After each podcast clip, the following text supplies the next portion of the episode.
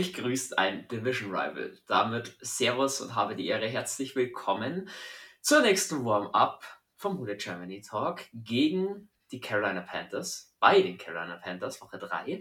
Und bevor wir in die Folge reinstarten, kommen wir zu dem Punkt in eigener Sache. Wie es jetzt mittlerweile alle mitbekommen haben, hoffe ich doch. Ähm, unser Online-Shop ist online gegangen. Kann ich nur noch mal bewerben. Gibt geile Sachen, gibt eine Special London Edition, die ihr euch gerne besorgen dürft. Da ein kleiner Hinweis, wenn ihr das vom Abflug noch haben möchtet, unbedingt diese Woche noch einkaufen, sonst wird es mit dem Versand schwierig. Und ja, dann ist es dann schon soweit, nur noch einmal über unsere Watch Party oder deine NFL schauen. Dann sehen wir uns alle in London zum Game gegen die Vikings.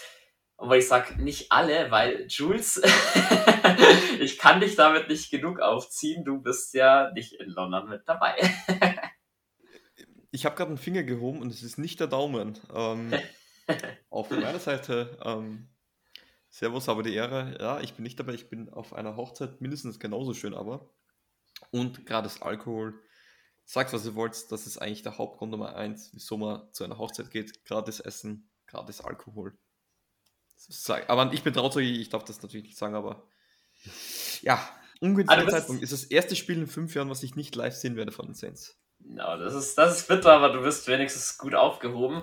Gut aufgehoben ist auch ein Dritter in diesem unseren Raum, der sich mal wieder verirrt hat zu uns. Phil, welcome back, Digga. ja, wobei ein Dick arbeite ich noch, ne? Ähm, nee, freue mich wieder hier sein zu können und äh, ich freue mich umso mehr auf nächste Woche, wenn es dann heißt, dass äh, wir alle als große Gruppe London unsicher machen. Ja, alle. das wird. Also, alle relevanten. Also man, man sollte jetzt hier wirklich mal Strichliste führen, wie oft Jules hier noch gedisst wird pro Folge. ich habe mir auch gedacht, ich schicke das eh gleich meinem Psychiater weiter. Aber. So, ich bin auf jeden Fall gespannt, Phil, wie du dich in die Browness zwischen Jules und mir wieder einfügen kannst. Äh, bist ja demnächst dann wieder häufiger mit dabei. Das freut mich. Äh, Ob es Jules freut, weiß ich nicht. Lass uns reinstarten mit allgemeinen NFL-News. Soweit. Äh, die ganze Thematik rund um Mike Evans ist natürlich bekannt. Nach seinem Schubser wurde er für ein Spiel gesperrt. Schubser. ja, schreiben wir es mal so. Phil, ein Spiel in Ordnung oder ist die Strafe zu seicht, weil er viel auch aufkam mit äh, Evans ist ein Wiederholungstäter und so weiter und so fort? Ich glaube zweierlei. Erstens gehört so ein bisschen was dazu an Rangelei, an äh, Gruppenkeile. Zweitens war er nicht der Einzige, also haben sie danach am Schmiere gehauen, geprügelt und so weiter. Und man muss ja auch fairerweise sagen, wir haben ja auch provoziert. Also von daher, ich denke, ein Spiel geht in Ordnung. Die NFL kann sich auch nicht leisten, ihre Superstars dauerhaft zu sperren für in Anführungsstrichen Lappalien. Ähm, ich denke, es ist in Ordnung. Ähm, wenn ich dazu was sagen dürfte, ähm, ich glaube, dass ein Spiel in Ordnung ist. Aber wie es passiert ist, muss ich dir doch ein bisschen widersprechen, weil diese Rangeleien, die waren sie auch wenn man anscheinend genug gesehen hat, äh, Lattimore ähm, aus dem Spiel zu schmeißen. Ich bin einer, der zu den Saints sehr kritisch steht, wenn sie Scheiße bauen. Aber ich muss, ich sage da zum ersten Mal, hätten das die Saints gemacht und hätte ein Sean Payton zumindest das gemacht, was ein Bruce Arians gemacht hätte. Holler die Waldfee, die Nachrichtenflut auf Twitter wäre wahrscheinlich unglaublich gewesen. Also, was mich gestört hat, war es, wie es war. Dass es wirklich quasi darauf angeheuert wurde, jetzt auf Ledmer loszugehen, weil er war ja mit dem Rücken eigentlich zum ganzen Geschehen und als jetzt Bruce Evans auf ihn aufmerksam gemacht hat, das habe ich ein bisschen schwach gefunden. Das hat so ein bisschen was von Bounty Gate für Arme. Aber ja, diese Büchse der Pandora will ich da jetzt nicht öffnen. Nee, aber du hast es gesagt, Bruce Arians wurde von der NFL nur verwarnt für die ganze Geschichte. Muss ich halt auch sagen, der hat als ja, hat er das Recht, an der Sideline zu stehen? Wahrscheinlich schon als äh, Berater vom, vom General Manager. Aber dann muss man ganz salopp sagen und äh, entschuldigt jetzt meine Wortwahl, die etwas brachial ist. Man muss, wenn du an der Seite stehst, halt auf die Fresse halten, weil er nicht zum direkten Staff dazugehört, auch nicht zum Coaching-Staff. Der hat da nichts anzustiften und nachdem er das getan hat, soll der für mich eigentlich auch mal der Sideline ein oder zwei Spiele fernbleiben müssen. Aber gut, ähm, war nicht so. Ist wie beim Kreisliga-Fußball. Äh, wenn sich die ganzen Fans und Eltern der, der Spieler und Familie sich auch in diese Trainerbox bewegen und alle zusammen rumbrüllen und rumkreischen, wie es denn besser geht. Also so hat es mich erinnert. Ähm, und ein wahnsinniges Durcheinander. Und ja, du hast recht, Bene, ich stimme dir vollkommen zu. Wenn du da schon in der Box stehst dann, und du keine trainierende Aufgabe hast, hast du eigentlich den Mund zu halten. Ende. Was ich halt noch sagen muss, es wirkt ein bisschen so, ich will jetzt nicht gegen die Bugs sticheln oder so, als wären die unbedingt scharf, eine Rivalität mit uns anzufangen. Und wo ich sagen muss, eigentlich, also mir persönlich sind die Bugs eigentlich ziemlich egal. Ich habe die Rivalität mit den Falcons, das wird auch die Rivalität bleiben. Und ich glaube, die Bugs wollen sich da jetzt so ein bisschen mit einkeilen. Äh, ja, also ich, ich sehe das Ganze eigentlich relativ trocken. Ich finde, die, die wollen immer viel Wind und nichts machen. Kommt mir halt vor. Aber cooler Fun Fact: uh, Mike Evans hat mehr Personal Penalties gegen Ledmore als Touchdowns. und David, äh, was ist die Geschichte für mich da gegessen? Ich sage, Mike Evans äh, bleibt für immer der Sohn von Lattimore in der Richtung. Ähm, wir waren gerade bei Sideline fernbleiben. Bruce Arians, jemand, der der Sideline ähm, diese Saison jetzt das erste Mal seit 15 Jahren fernbleibt. Ähm, gut, mit da den Ausnahmen, die als ein Jahr sperre Bounty Gate, ist Sean Payton. Sean Payton hat äh, verlauten lassen, dass er in ein, zwei Jahren das wieder für möglich hält zu coachen. Daher die Frage, kann es dann eigentlich ja nur die Cowboys geben, oder? Wo er landet, oder? Haltet ihr das für möglich, dass Peyton wieder zurückkommt? Wenn ja, zu welchem Team geht er? Und vor allem, was würde denn die Saints erwarten? Weil Sean Payton hat ja einen längerfristigen Vertrag Richtung ähm, Picks, Compensatory Picks. Okay, ähm, also das einzige Team, was ich mir noch hätte vorstellen können, aber das war, bevor das große Trainerkarussell losgegangen sind, waren die Miami Dolphins. Im schlichten und ergreifenden weil Tour Ähnlichkeiten zu Drew Brees aufweist. Da das aber gegessen ist mit den Dolphins und ich vermute auch mal, dass das für die nächsten ein, zwei Jahre gegessen ist, bleiben meines Erachtens nur die Cowboys und ich denke, bei den Cowboys wird spätestens so nächstes Jahr auch zumindest der Head Coach auf dem absoluten Hot Seat sitzen, wenn nicht sogar diesen Stuhl dann verlassen müssen. Was wir an Compensatory Picks kriegen, das kann ich schlecht einschätzen. Also da, keine Ahnung, Viertrunden-Pick, Fünftrunden-Pick, ich denke aber nichts Größeres. Ich glaube, das ist in beiderseitigem Einverständnis. Wir wollen Sean Payton da keine Steine in den Weg legen. Und ich denke auch, dass du selten ähm, was verlangen kannst für Trainer, die zwei, drei Jahre schon inaktiv sind oder für Spieler, die zwei, drei Jahre inaktiv sind. Mhm, ähm, da geht es rein nur darum, dass er einen laufenden Vertrag hat, weil Gronkowski war ja auch inaktiv, aber hatte immer noch Vertrag bei den Patriots und aufgrund dessen haben ja die damals einen Compensatory Pick bekommen. Ich glaube, ein Viertrunden-Pick war das damals. Und da ging es nur um den Titan und nicht musst um den du ihn nicht Musst du ihn nicht sogar wegtraden? Also, oder kannst du ihn einfach gehen lassen? Weil du musst ihn doch traden. Genau. Und John, die, der Gruden wurde doch mal weggetradet für einen First-Runden-Pick. Und ähm, da war er aber aktiv, also da war er ja am Coachen. So, und wenn du jetzt einen Coach hast, der zwei, drei Jahre inaktiv ist und der für die Organisation wie die Saints jetzt einfach keine Wichtigkeit momentan mehr hat, seine Rolle wurde ersetzt, so hart das klingt, und du ihn noch in guter Erinnerung hast und dich nicht mit ihm verkrachen willst, dann lässt du ihn für ein bisschen Tischgeld wandern. Natürlich, Deswegen, aber rein theoretisch, wie gesagt, die Saints müssen was bekommen, wenn er während ja. der Vertragslaufzeit wechselt. Weil Sean Patton, der Vertrag ruht ja nur, der Vertrag wurde nicht aufgelöst. Ähm, und dementsprechend haben die Saints da, solange der Vertrag läuft, auch immer den Anspruch, wenn Peyton zu einem anderen Team möchte, dass sie für ihn was, einen Preis aufrufen. Ähm, zwei Dinge dazu. Erstens, ich glaube, das ist beim Trainer jetzt nicht so tragisch, wenn er jetzt ein, zwei Jahre lang nicht coacht. Das, der, der ist ja nicht direkt am, am Feld, der muss ja jetzt nicht körperlich fit sein. Peyton hat das auch schon lang genug gemacht, dass er weiß, wie das Ganze funktioniert, wie er sich auch ähm, sich quasi an der Geschwindigkeit der NFL anpassen kann.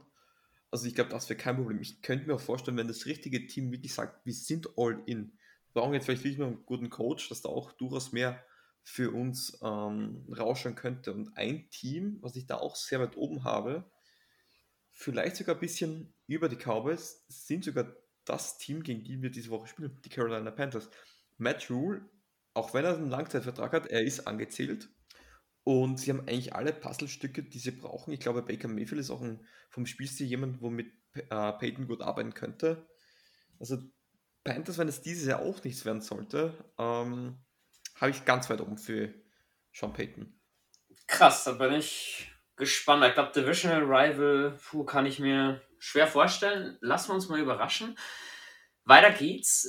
Stats und Facts zum Spiel allgemein. Wir spielen in Charlotte, North Carolina, im Bank of America Stadium. Auswärtsspiel 19 Uhr deutsche Zeit. Spiel ist nur über den Game Pass empfangbar. Das letzte Meeting war am 01.01.2022. Haben wir 18 zu 10 gegen die Carolina Panthers gewonnen. Ich habe an dieses Spiel sehr, sehr wenige Erinnerungen, muss ich zugeben. Und der All-Time-Record steht 28 zu 26 für die Saints. Fünf der letzten sechs bzw. acht der letzten zehn Spiele wurden gewonnen. Soweit nicht mal die schlechtesten Voraussetzungen, um reinzustarten gegen die Panthers, würde ich sagen. Und Panthers, Phil, du hast dich mit ihnen ein bisschen mehr beschäftigt. Was macht die Panthers denn aus? Was gibt es Neues? Wie schlägt sich Baker Mayfield? Erzähl uns doch ein bisschen was und nehmen uns ein bisschen mit in das Panthers-Universum. Genau, also ich muss erstmal sagen, wir hatten ja letztes Jahr das Spiel gegen die Carolina Panthers in Carolina. Ich meine, ihr werdet euch daran erinnern. War nicht unser Glanzstück. Damals hatten wir sehr viel Covid-Probleme. Und ähm, ja, sagen wir mal so, hatten eine harte Zeit, haben das Spiel auch verloren. Das wollen wir natürlich jetzt anders machen was gibt es über die Panthers so groß zu wissen? Also tendenziell, die Panthers haben schon eine längere Zeit mit Winston äh, zu verkehren. Wir erinnern uns, Winston war ja ein Buccaneer lange Zeit. Und da sieht es eigentlich sehr gut aus für die Panthers. 4 zu 6 gegen Winston, also sechs Siege für die Panthers gegen Winston, ähm, bei dem sie ihnen wirklich eine harte Zeit gegeben haben. 16 Interceptions und 36 6 also in 10 Spielen 36 6 plus acht Fumbles ähm, bei nur neun Touchdown-Pässen und einem miserablen Passer-Rating ist Winstons Statistik. Also Winston spielt nicht so gerne gegen die Panthers und die Panthers wollen das natürlich auch ausnutzen und ihn, ja, ihm eine unschöne Zeit bereiten. Dazu passt das ganz gut, was sie in Woche 2 gezeigt haben gegen die New York Giants. Brian Burns, äh, der Star der Defense, mit zwei Sacks von insgesamt drei Sacks, die sie abrufen konnten im Spiel und sechs Quarterback-Pressure. Ähm, alles in allem eine sehr ordentliche D-Line, die die, ja, die die Panthers da haben und auch eine sehr ordentliche Pass-Defense, die Panthers ins Feld führen. Ähm, wie gesagt, man sieht es auch in der Statistik. Äh, Pass Yards allowed 161,5 über zwei Spiele. Klar, sind nur zwei Spiele, das ist noch nicht so aussagekräftig als Gesamtstatistik. Entschuldigung, aber das ist doch schon mal eine ordentliche Zahl, nur 160 Yards. Da sehen wir als Saints mit unserer Defense äh, dann doch etwas schlechter aus. Rushing Yards ist aber das große Fragezeichen bei den, bei den Panthers defensiv. 160 Yards in zwei Spielen erlaubt, also pro Spiel 160 Yards, das sind über 100 Yards Rushing. Das ist dann doch, äh, nun ja, eine nicht so super tolle Statistik für die Panthers. Ähm, was gibt es sonst noch zu sagen? Christian McCaffrey, vielleicht der Star der Panthers momentan, neben Baker Mayfield, der aber auch sich bis jetzt nicht so mit Ruhm bekleckert hat, steht momentan auf der äh, ja, nicht trainiert Liste, ist questionable, hat irgendwas am Enkel. Und äh, so bleibt das mit den Panthers relativ spannend. Ich sehe, Jules will sich einhaken.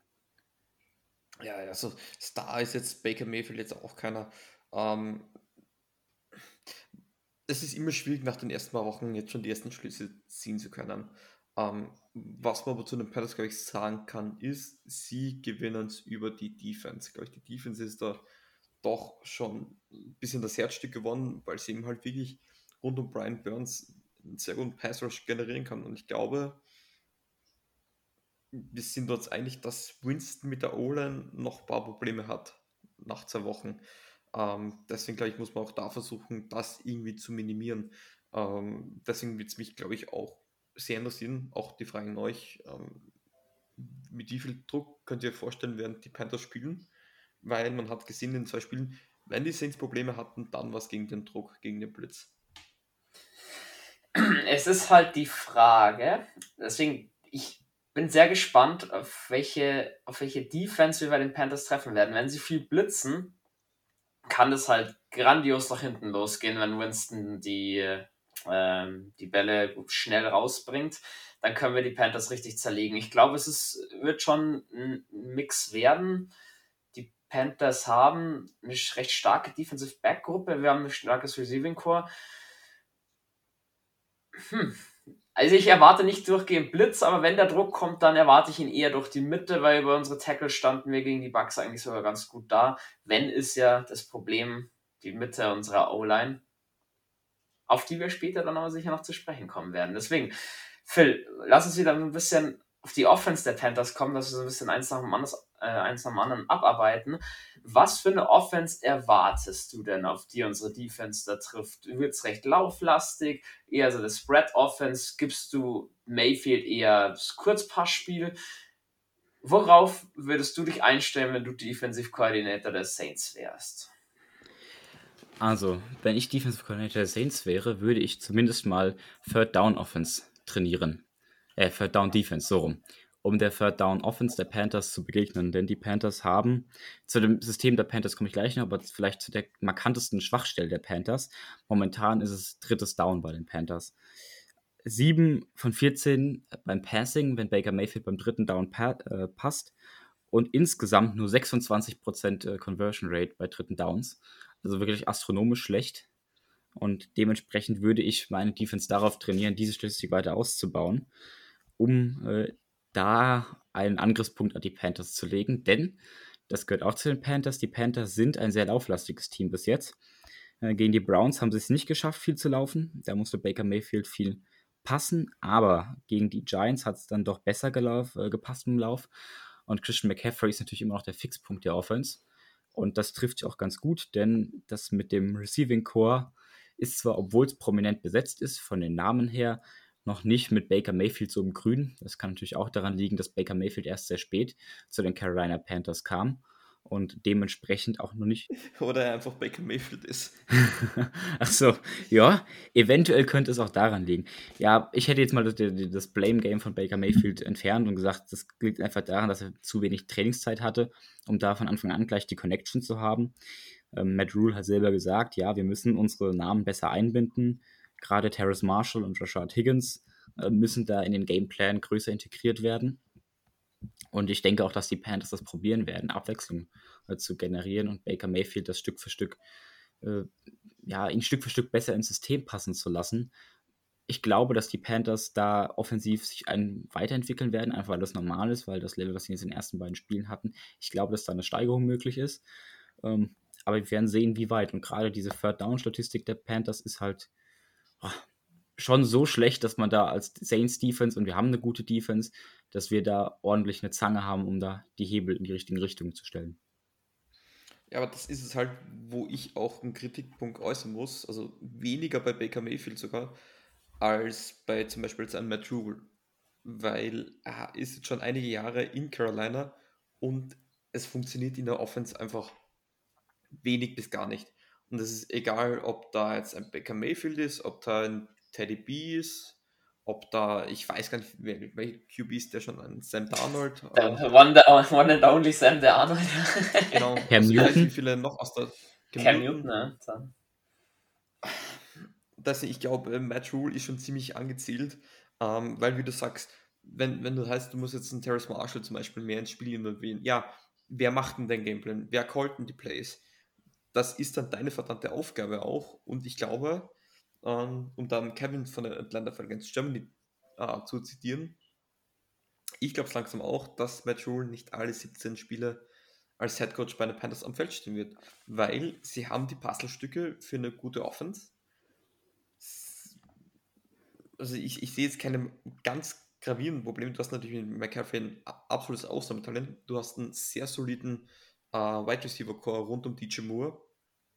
Und Baker Mayfield ist ja auch jetzt nicht der schlechteste. Das war ja vorher spaßhalber gemeint. Ähm, und da ist es halt einfach die Aufgabe des Head Coaches, den so gut wie möglich einzubauen. Und das scha schaffen sie einfach nicht. Momentan nicht. Also würdet ihr sagen, die Saints treffen jetzt auf so ein bisschen ja, kriselnde Offense will ich nicht sagen, aber auf so ein bisschen eine Offense, die noch ihre Richtung sucht. Kann, kann, könnte man so diese Quintessenz aus den, aus den fünf Minuten Offense-Part rauskristallisieren oder wie würdet ihr die, die Panthers Offense zusammenfassen in einem Satz absolut, oder in zwei Sätzen? Du, ja. Absolut, wie du gesagt hast, genauso. Sie haben die Probleme, sie wissen eigentlich nicht wirklich, was sie machen sollen oder wo sie stehen. Eigentlich ein bisschen ähnlich zu den Saints. Das Talent ist da, sie setzen es nur noch nicht richtig ein. Nicht nur ähnlich zu den Saints, sondern so wie wir jedes Jahr hatten. Ich glaube, wir hatten doch letztes Jahr schon so eine äh, mehrere Warm-up-Folgen, die dasselbe Thema hatten, von wegen, ja, beide Teams defensiv eigentlich gut, richtig gut aufgestellt. Äh, offensiv irgendwie in der Sinneskrise noch nicht so ganz den Rhythmus gefunden und etabliert, den es bräuchte, um das Potenzial, das Talent, was da da ist, Stück für Stück in Szene zu setzen. Und dementsprechend um vielleicht mal ein kleines Zwischenfazit zu ziehen, äh, ich glaube, es kommt darauf an, welches Team davon offensiv weniger Fehler macht und schneller einen Rhythmus findet. Ähm, denn wir haben, wie gesagt, die Panthers D ist richtig ordentlich und die Panthers Offense ist noch nicht so ganz in der Saison. Alles klar, du sprichst die Panthers Defense gerade an. Dann wollen wir mal so ein bisschen unser Augenmerk auf die Defense auch legen. Phil, was erwartest du für unsere Offense? Also wie würdest du dich als Offensive Coordinator der Saints vorbereiten? Und wer ist so dieser Star der Defense? Hast du da einen bestimmten Namen im Kopf, wenn du an die Panthers Defense denkst? Oder generell, was fällt dir dazu ein oder was hast du auch so gesehen die letzten zwei Wochen über die Panthers Defense? Was kannst du uns da berichten? Wie gesagt, ich glaube halt, äh, ich habe Brian Burns schon genannt. Für mich ist das auch der, der aufstrebende Youngster, D-Liner. Ähm, ich glaube, dass die Panthers, oder nicht, nicht nur ich glaube, ich sehe, dass die Panthers sehr viel Druck äh, kreieren können, auch nur über ihre Dealer, nur über ihren Vier- oder Drei-Man-Rush, den sie da aufbauen. Ähm, das reicht absolut, um auch O-Line zum Kollabieren zu bringen. Wir kennen unsere O-Line. Ähm, gegen die Buccaneers war es keine Glanzleistung. Es war manchmal solide, manchmal aber auch eher nicht solide.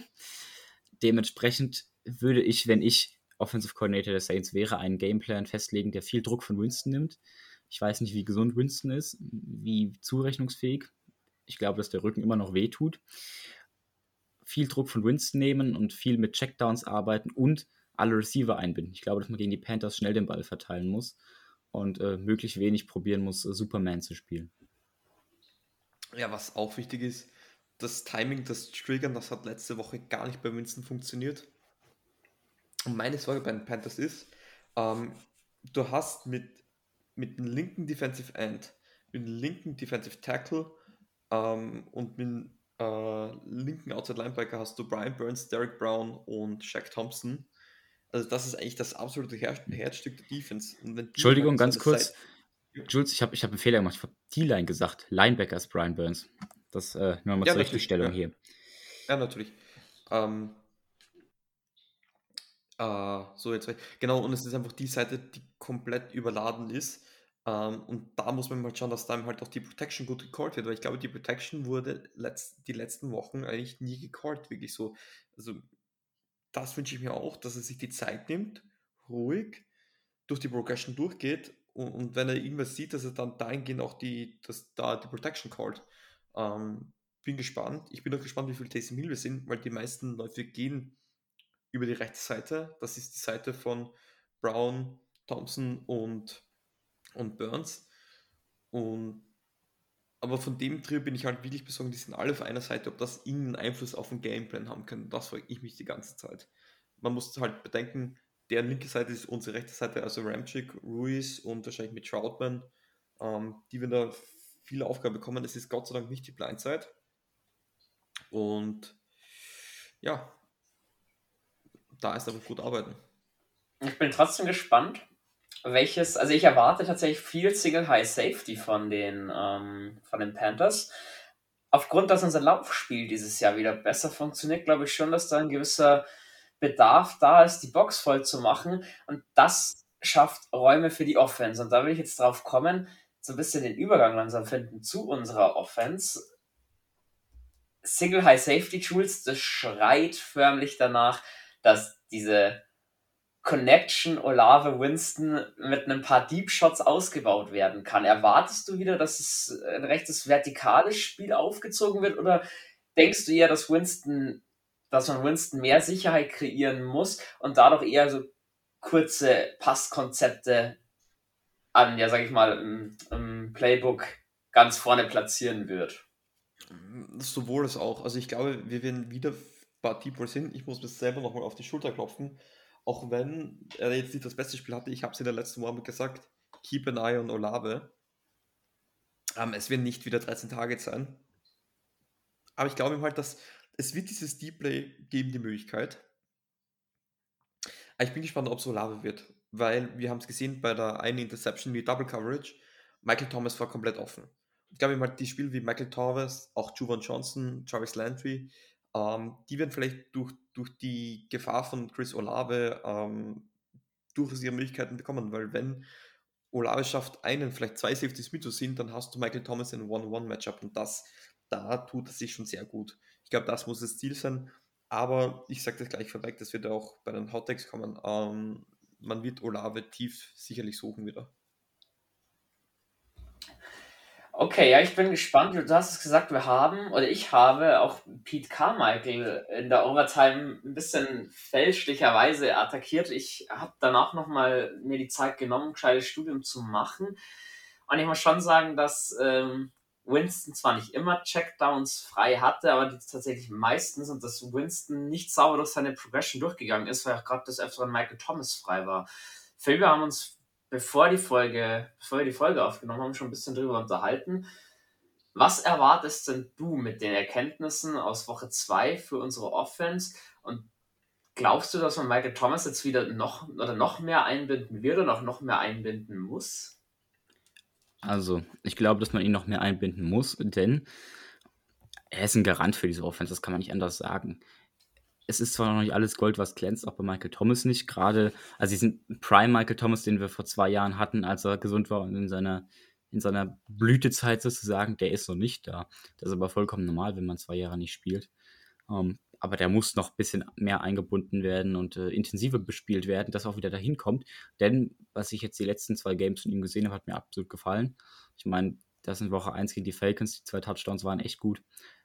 Und ich glaube, dass das halt nicht die Lösung sein kann. Das habe ich auch vorhin in der Aufnahme schon gesagt. Ich glaube, dass wir jetzt viel zu früh mit dem Panik-Button drücken, wir Saints. Also, das, du hast genau den Punkt, Mitte drittes Quarter. Beide Seiten äh, stehen 3-3 äh, ist eine Defense-Schlacht und dann fangen wir Saints an, ganz panisch die Tiefenbälle zu schmeißen und äh, radikal das Feld runterbewegen zu wollen.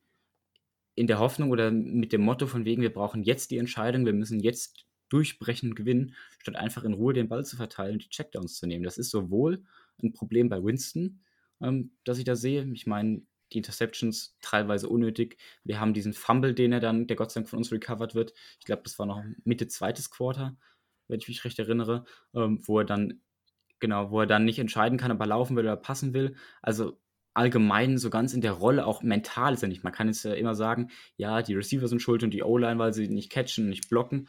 Aber wir haben auch einfach einen Winston, der mental noch nicht so genau weiß, was er machen will. Und die Saints, die halt in Mitte drittes Quarter jedes Mal das Spiel runterbrechen und sagen, okay, wir müssen jetzt den Deep Ball erzwingen, statt einfach die Checkdowns weiter zu bewegen, kontinuierlich das Feld runterzugehen, dann lieber zwei Field Goals schießen und dann das Spiel 9-3 gewinnen, statt da irgendwie mit drei, Intercep drei Interceptions rauszugehen.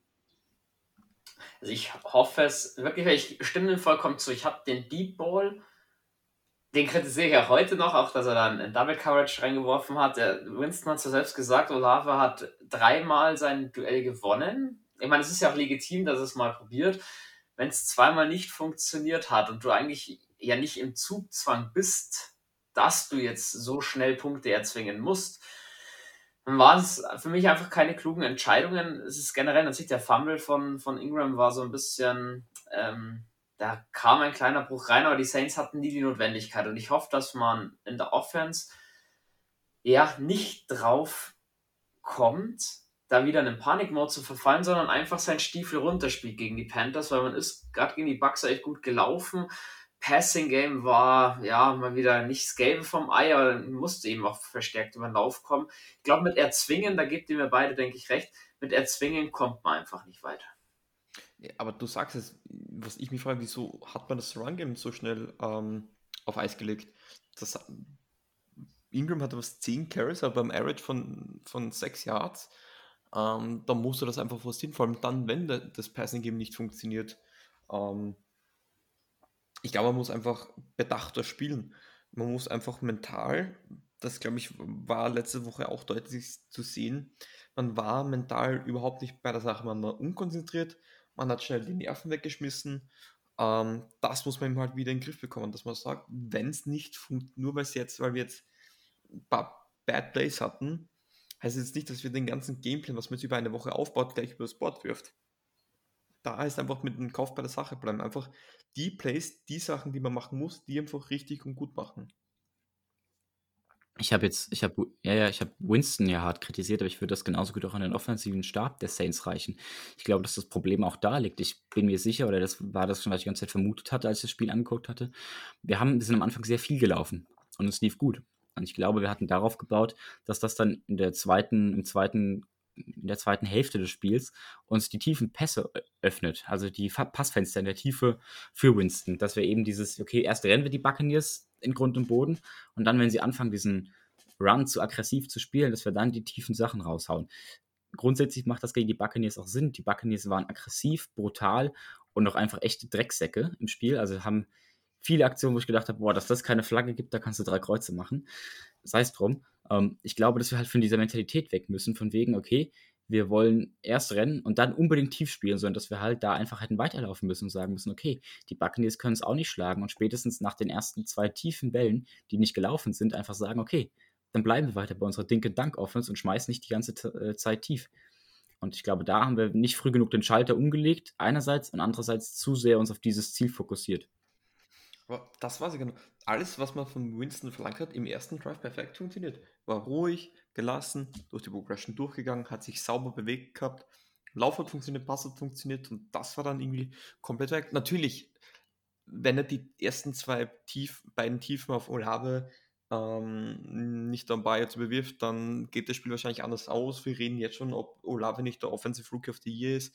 Ähm, natürlich, es sind Kleinigkeiten, aber das hat mich halt gestört, dass diese Kleinigkeiten dazu geführt haben, dass wir unseren Gameplan komplett übers Board geworfen haben.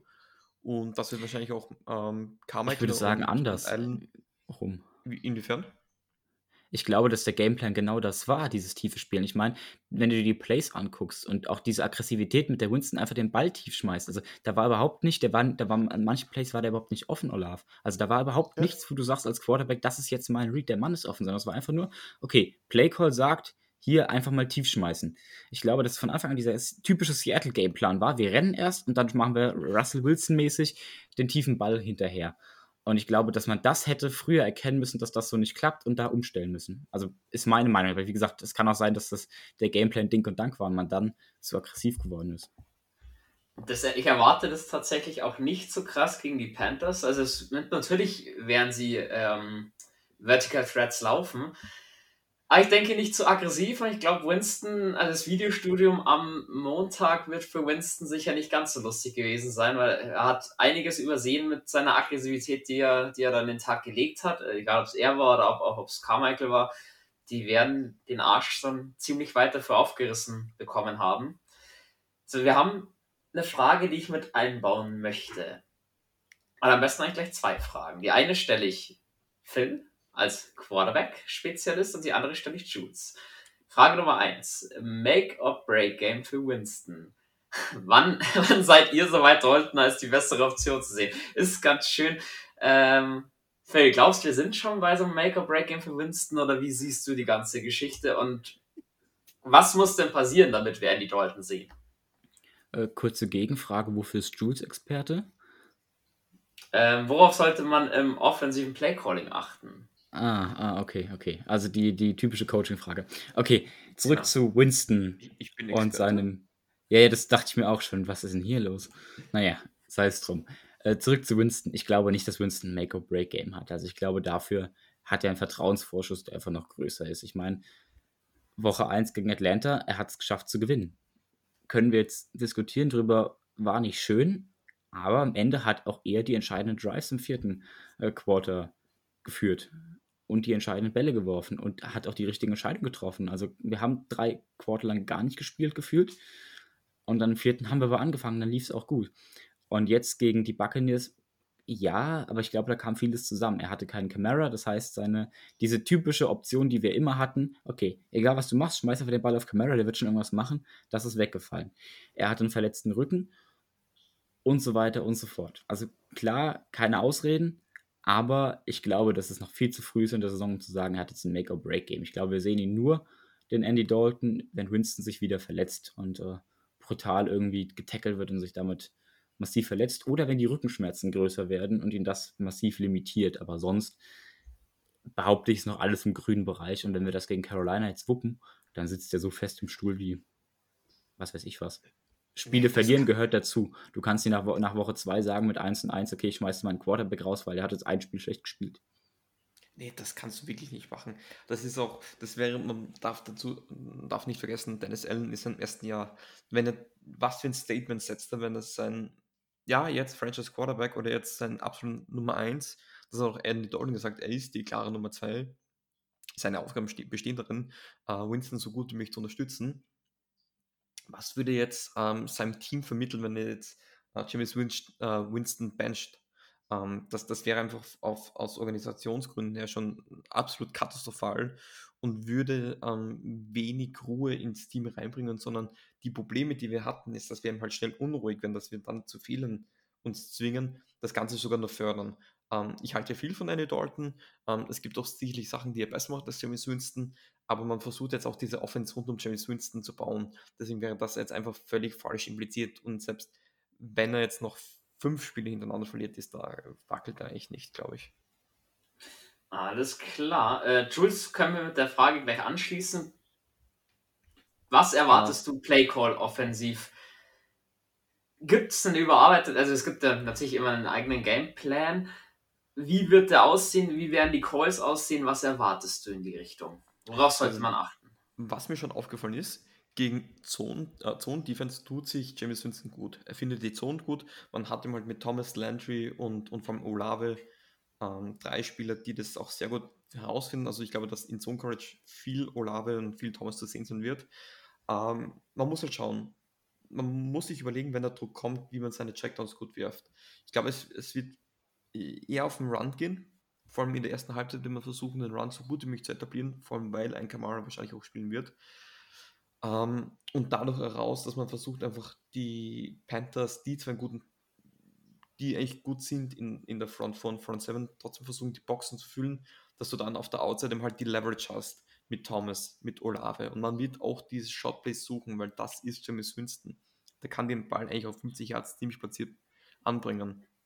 Das heißt einfach bedacht bleiben, im Kopf sauber spielen ähm, und run the ball. Man muss hart spielen, muss aggressiv spielen weil wenn man sich zurückerinnert ans letztjährige ähm, Woche 2 Spiel gegen die Panthers, die waren einfach physisch viel zu dominant für uns und die müssen einfach physischer, viel dominanter agieren. Ich glaube, da müssen wir auch im, im Playcon gehen. Ruhig, sicher, äh, keine Fehler machen. Alles klar, dann wollen wir uns die Defense ein bisschen noch anschauen. Die Defense macht äh, seit zwei Spielen eigentlich einen recht guten Job. Ich habe auch so das Gefühl, man findet es immer besser zusammen. Die dritte Frage, werde ich schnell übernehmen bezüglich Pass Rush. Ob das reicht, was wir da bisher haben, ähm, oder ob man es bei dem, bei dem Niveau belassen kann, weil die Defense ja ordentlich dasteht.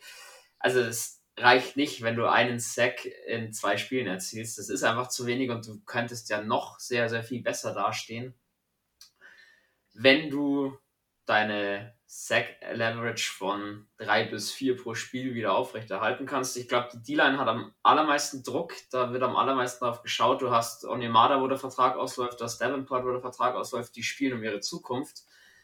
Da wird viel kommen. Fürs Panthers Game erwarte ich eigentlich eine volle Box. Also ich gehe auch dahin, dass man sagt, Single High Safety, weil CMC laufen kann. Baker Mayfield ist auch nicht der ganz unmobilste Quarterback. Also das erinnert dann schon eher wieder an Woche 1. Ich habe aber wenig Hoffnung, dass man dem Ganzen irgendwie Einhalt gebieten kann.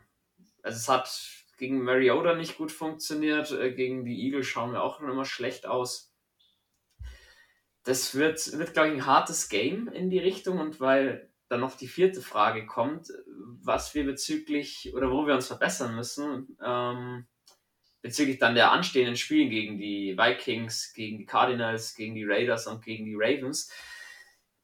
Also ich glaube, gegen Minnesota und gegen die Raiders ähm, haben wir eher unmobile Quarterbacks oder keine Run-Quarterbacks. Da sehe ich Ravens? zumindest keine Probleme. Ja, die Ravens und ah, ah, die Raiders. Cardinals. Raiders. Entschuldigung, ja. Raiders. Ich habe ich hab das Ravens verstanden, sorry. Mhm. Die, die Ravens und die Cardinals ist natürlich schwierig mit den mobilen Quarterbacks. Ähm, da muss jetzt einfach auch mal unsere Defense ihren Arsch hochbekommen und auch, äh, die brauchen dieses eine Spiel, wo sie so einen Quarterback dann auch mal im Zaun halten können. Und da sollte man mit Baker Mayfield und CMC anfangen. Man hat gegen die Bucks, gegen den Run sehr, sehr gut agiert und diesen Schwung muss man da mitnehmen. Das erwarte ich für die nächsten Spiele. Deswegen, ich denke, nachdem man auch eben weiß, hm, ja, Mayfield werfen kann er, aber es gibt auch genügend Spiele, wo er das äh, ein bisschen vergisst. Ich glaube schon, dass die Saints verstärkt äh, gegen den Run vorgehen werden. Ich glaube, wir sehen oft eine volle Box. Wir werden viel Single High Safety sehen. Auch viel Man-to-Man. -Man. Also ich gehe auch weniger von der Zonenverteidigung aus im, im größten Teil des Spiels. Und ja, man muss sich jetzt das Selbstbewusstsein holen, sagen, ja, wir haben es jetzt mal geschafft, in etwas mobileren Quarterback äh, Einhalt zu gebieten. Und dann sehe ich das schon für möglich, dass man auch äh, Kyler Murray und, und äh, Lamar Jackson da die nächsten, die nächsten Wochen ärgern kann. Ich glaube, für die Offense, für die nächsten Spiele ist dasselbe Rhythmus finden. Jules, du hast es schön gesagt, eine nicht funktionierende Offense ist was komplett anderes als eine schlechte Offense. Und dieses Nicht würde ich halt ganz gerne aus dem Satz rausbekommen, weil wenn unsere Offense mal funktioniert, dann glaube ich, ist die mindestens Top 10 würdig. Gehst du damit? Auf jeden Fall. Habe ich überhaupt keinen Zweifel. Und das mit Kyle Marion und, und Lama Jackson, ja, mobile Quarterbacks, das ist, wir haben eine Geschichte damit, aber da ist wieder, das müssen wir machen, was ich schon so gesagt habe. Saints macht, machen das so gut wie kein anderes Team. Viele Looks in der Defense, viele Pressure Looks und man hat es, ich habe es vor allem in Woche 1 brutal gesehen. Kyler Murray, er schaut wirklich, glaube ich, keine, äh, nicht viele Film-Studies, weil oft liest er die Defense völlig falsch. Und das muss er halt gegen diese mobileren, die sind ja eher unerfahren, wenn es darum geht, Defense zu lesen. Das muss machen. Das muss übrigens auch gegen Baker Mayfield machen. Geben viele Looks, äh, zwingen dafür, ein Play zu machen und das muss dann ausnutzen. Und ja, man wird sicher viele Single High spielen. Was natürlich mit Risiko verbunden ist, aber ich glaube, ich habe da so viel Vertrauen in unsere Secondary, dass das funktionieren kann. Ja, das denke ich doch auch. Deswegen, Jules, deine Frage. Wir haben Injury Report ausgelassen, den wollen wir jetzt an der Stelle noch schnell mit reinbasteln und auch Thema Aufstellung. Ich glaube, du hast äh, bezüglich Injury Report gute Nachrichten, oder? Das ist eigentlich für beide Teams gute Nachrichten. Man ist ziemlich voll bei den Saints, aber alles Limited Practice. Limited Practice ist auch immer so eine Sache, das wird übertrieben. Weißt du, wenn du dich nicht zu 100% fühlst, dann machst du halt nicht voll mit. Ähm, in der Regel nichts, worüber man sich Sorgen machen muss. Paulson Adibo hat wieder trainiert. Meint auch im Interview, er hat mit einem High Ankle Sprain zu tun gehabt. Das braucht immer ein paar Wochen. Ähm, Alvin Kamara mit der Rippenverletzung hat wieder Limit, hatte, also wir haben den Donnerstag Report, Limited und Limited. Da erwarte ich mir sogar, dass viele ähm, Full Practice am Freitag haben, dass sie sich wieder eingewöhnen in Speed. Äh, Ramschick Dragon Smith, Taysom Hill, Marcus May, James Winston, Adam Prentice, Deontay Hardy, Alonte Taylor, auch alle Limited Practice. Ähm, Alonte Taylor aufpassen, der ist erst ab Donnerstag im Injury Report, der muss er sich wahrscheinlich beim Training verletzt haben. Natürlich bei den Panthers ganz groß, natürlich Christian McCaffrey Test, did not practice und jetzt Limited Practice. Ähm, Mittwoch hat er sich quasi nur freigenommen, also da war jetzt nicht so nur quasi Rest. Um, ähm, er hat jetzt eine leichte Knöchelverletzung, man weiß nicht wie, drastisch es wirklich ist. Er selber meint, nichts, wo man sich jetzt groß Sorgen machen muss. Ähm, ich würde mir jetzt auch nicht die größten Sorgen machen. Interessant ist, sowohl Linebacker Frankie Luvo als auch ähm, Stanley Thomas Oliver äh, haben sich anscheinend beim Mittwochtraining verletzt oder beim Donnerstagtraining, weil die sind erst seit Donnerstag am Report. Beide mit Limited Practice. Ja, aber ist, glaube ich, gut für beide Mannschaften, wenn jetzt nicht einer direkt ähm, die Trainings auslassen muss. CMC hat doch mal zwei Spiele ohne Verletzung geschafft, nicht schlecht. Ähm, die Rückkehr von Adibo stellt bei mir natürlich eine Frage in den Vordergrund. Ähm, Phil, wen erwartest du denn im Slot? Evans hatte jetzt ein gutes Spiel, hatte ein eher schlechtes Spiel gegen die Bucks. Ich selber würde sagen, Bradley Roby ist da die, die Variante Nummer 1. Mit wem rechnest denn du im Slot, wenn Adibo wieder auf Außen geht, wenn der spielen sollte, wovon ich ausgehe? Ich bin ehrlich, ich muss mich da bei dir halten, Bene. Ähm, ich denke auch, also ich, ich, ich schlecht, wenn ich wenig äh, gegen zu sagen habe, aber ich stimme dir vollkommen zu. Ich glaube, dass das so bleiben wird. Ähm, ja. Okay, wunderbar. Dann hätten wir dies, die Personalie auch durch. Ähm, dann, Schulz, noch letzte Frage zur Ausstellung. Camera Snap Count, ja oder nein? Was glaubst du? Hm bei Running Backs ist Snapcount immer so eine Sache. Ich, ich glaube, er wird nicht die Volllauten bekommen, aber er wird sicherlich er wird definitiv mehr Snaps als Ingram kriegen. Also er, ist unser, er wird unser Leadback sein, wenn er spielen wird. Auf, auf, die Frage vielleicht nochmal, ich denke, das äh, ist, also so, ich sehe das so ähnlich wie Jules. Ich glaube aber trotzdem, dass sich das die Waage halten wird. Schlicht und ergreifend behaupte ich, weil man Camaro nicht so viel zumuten will und weil er für den Saisonverlauf der Saints einfach wichtig ist, als dass man ihn dann Woche 3 schon zu früh verheizt. Aber ja. dazu kann ich was dagegen sagen. Ähm, es ist eine Rippenverletzung, es ist nichts Muskuläres. Bei Muskulären ist es meistens, wo du dich auf den Snapcom beginnst. Muskuläres ist äh, Rippenverletzung, das ist unter Anführungsstrichen tut das nur weh. Das ist jetzt nichts, was immer und immer wieder kommen kann. Ähm, deswegen bin ich da relativ optimistisch. Ansonsten würde ich dir dann natürlich vollkommen zustimmen. Wunderbar. Dann kommen wir zu den Keys to Win. Äh, Copy-Paste ist mal wieder mit dabei. Light of Scrimmage, das ähm, brauchen wir gar nicht näher besprechen. Wurde in den letzten Folgen schon zu Genüge, zu Genüge ausgebreitet, das Thema. Jules, du hast reingeschrieben als nächsten Punkt, Ball bewegen, keine Fehler erzwingen. Sprich, auf Sicherheit gehen, einen schönen Move reinbekommen, sage ich mal, und lieber ein Field Goal nehmen, anstatt blöde Interception oder ein Turnover zu nehmen. Turnover natürlich dann auch mal vermeiden und vielleicht auch mal ohne Turnover ein Spiel beenden. Das wäre schön. Druck auf Mayfield. Sowieso von alleine sprechend. Baker mag es nicht, wenn er unter Druck ist. Der möchte eigentlich seine Reads in Ruhe haben, wie jeder Quarterback und neigt dazu, dumme Sachen zu machen, wenn er die Zeit nicht bekommt. Und Jules, der wichtigste Punkt, mental bei der Sache sein. Ich glaube, du musst dich jetzt einfach aus dieser Niederlage lernen und so ein bisschen selber wieder aus dem Loch rausziehen nach der Niederlage? Oder was meinst du mit mental bei der Sache sein? Ja, man, man hat es letzte Woche gesehen, nach der Aktion mit Evans, man war mit dem Kopf einfach nicht mehr bei der Sache und man muss einfach diese Plays fertig machen und du musst, okay, Scheiß passiert, es ist immer das Wichtigste, wenn Fumble ist, wenn Interception ist, was passiert im nächsten Drive, das ist immer, das ist immer so eine Kernaussage für mich, ähm, wie gut ein Team eigentlich wirklich ist wenn jetzt ein Pick passiert, ist das nächste, was ich, ist, will ich nicht im nächsten Drive drei Incompletions sehen und ein Three and Out. Man muss trotzdem klug bei der Sache bleiben. Und das ist auch das, was ich beobachten werde, ist, also im Idealfall sagst du, wenn du ein Three and Out hattest, versuch beim nächsten Mal zumindest einen First Down zu generieren. Wenn du eine Interception hattest, versuch im nächsten Drive nicht sofort einen Turnover zu generieren. Immer so little by little. Ähm, und das hat einfach völlig, ist völlig in die Hose gegangen gegen die Bugs. Und das muss jetzt einfach besser passieren. Weil, was eben halt passiert, wenn du einen Fehler machst und der nächste Drive ist genauso beschissen und du kommst nicht raus und du erzwingst Sachen, dann bist du schon in einem Loch drinnen und es ist nicht nur A, schwierig da rauszukommen, sondern auch B, nutzt das die gegnerische Mannschaft aus und dann, das ist der Moment, wo es dann sehr schnell sehr übel ausschauen kann. Alles klar. Dann hätten wir den Punkt durch und Jules, dann darfst du gleich weitermachen. Fantasy. Wen stellst du auf? Wen benchst du? Wer ist eine Flex-Option für dich? Ähm, Flex lasse ich insofern aus, weil das sollte man eher für die Late Games, also Montag oder Sonntagnacht machen, dass du auch anpassen kannst, wie dein Score ist. Ähm, ich starte bei den Saints, Alvin Kamara. Ich starte Michael Thomas. Ich glaube, es wird wieder Olave. Den kannst du, ja, wenn du früh flexen willst, kannst du den auch flexen oder als Wide Receiver 2 einsetzen. Ich glaube, es wird nochmal das Spiel. Ich würde von Landry aufpassen, ähm, wenn du in einer Situation bist, dass du jetzt schon Titans streamen musst. Ähm, Juwan Johnson ist, glaube ich, eine nette Option, kriegt eigentlich viele Targets, vor allem wenn das Spiel voranläuft. Ähm, den auch ein bisschen im Auge behalten.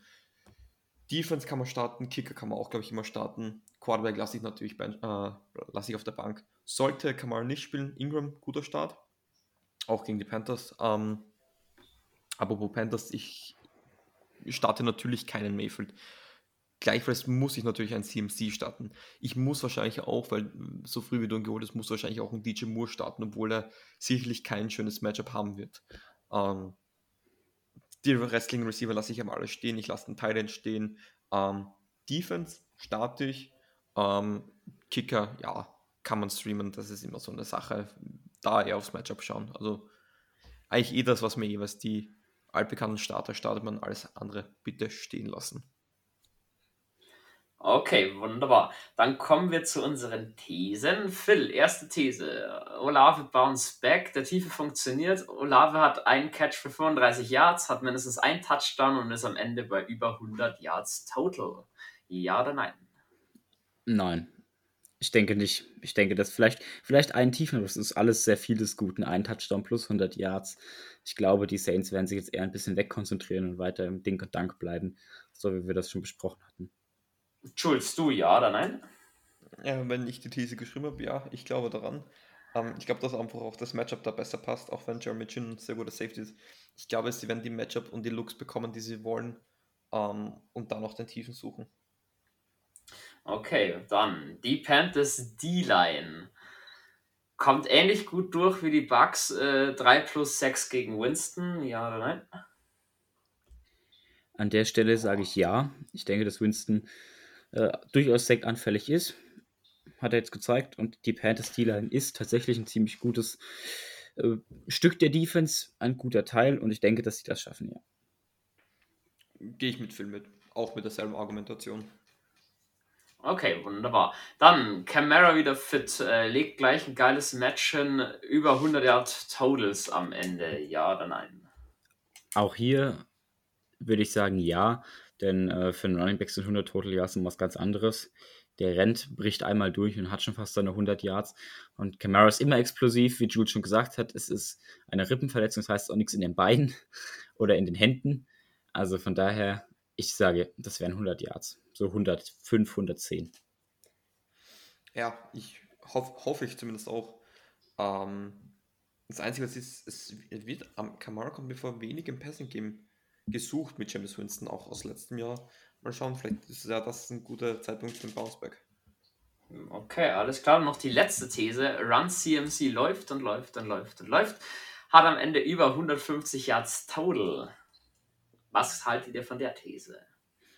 Hm, nein, ich glaube, dass wir uns da ganz klar fokussieren werden drauf. Ich glaube, dass wir viele in der Box haben werden, wie ihr schon beide äh, das, die ganze Podcast-Folge über sagt.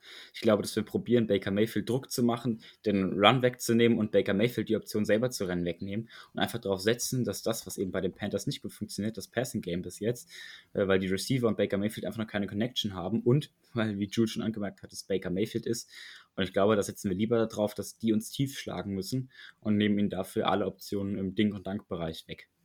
Und dementsprechend auch CMC mit wenig Luft.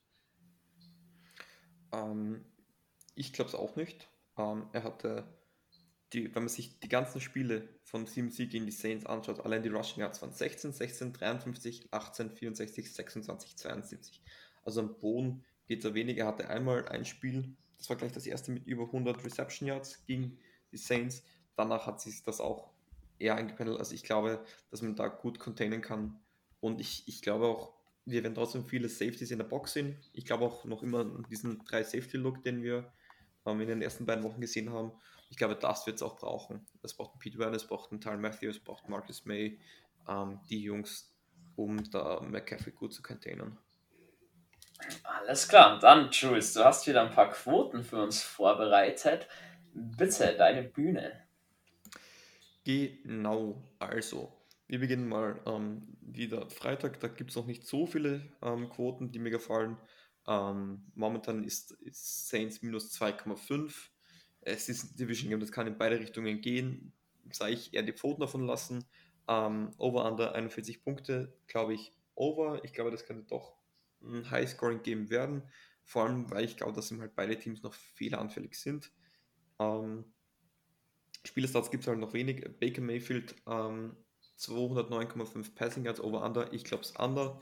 Ähm, wir haben es gesagt, die Secondary von Saints ist gut.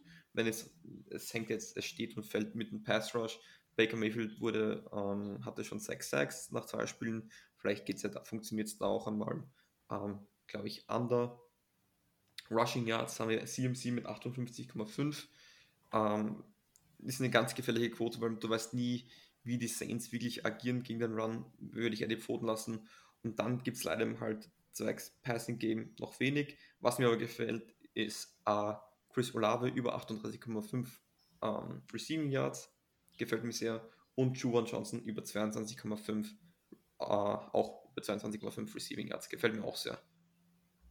Ja, das sind so die Quoten, die, die ich am schönsten finde.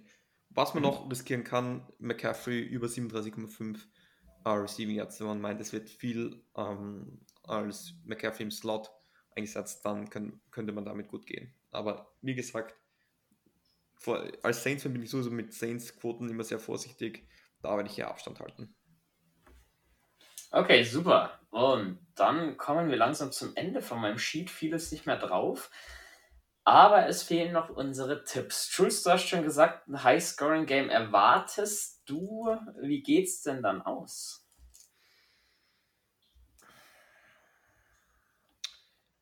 »26 zu 24 für die Saints«. Phil. Äh, widerspreche ich. Ich sehe das absolut anders. Ich denke, es wird eher ein Low-Scoring-Game à la Tampa Bay. Und ich behaupte, wir werden mit 13 zu 10 am Ende on top liegen. okay, krass. Ich denke mir, also ich habe die Hoffnung, dass bei uns der Knoten so ein bisschen platzt, die Offense so ein bisschen besser wieder zusammenfindet auch. Ähm, 30 zu 13 ist oh, okay. mein Tipp. Ich glaube, das wird relativ eindeutig und ich hoffe einfach darauf, dass die Panthers ihre Probleme nicht beheben können und wir schon. So, dann habe ich so nichts mehr dastehen auf meinem Sheet. Habt denn ihr noch irgendwas, was ihr loswerden möchtet? Nein, wunschlos glücklich. War schön, hier zu sein, aber ich will jetzt keinen unterbrechen, also falls Jules noch was hat. Ähm. Nee, auch ich muss sagen, ich bin wunschlos glücklich. Wunderbar, das freut mich doch. Soweit ähm, die Overtime kommt am Dienstag, die wird am Montag aufgenommen, wahrscheinlich auch in dieser elitären Dreierrunde. Und würde sagen, bis dahin beende ich die Folge mit den wunderschönen Worten Who dat?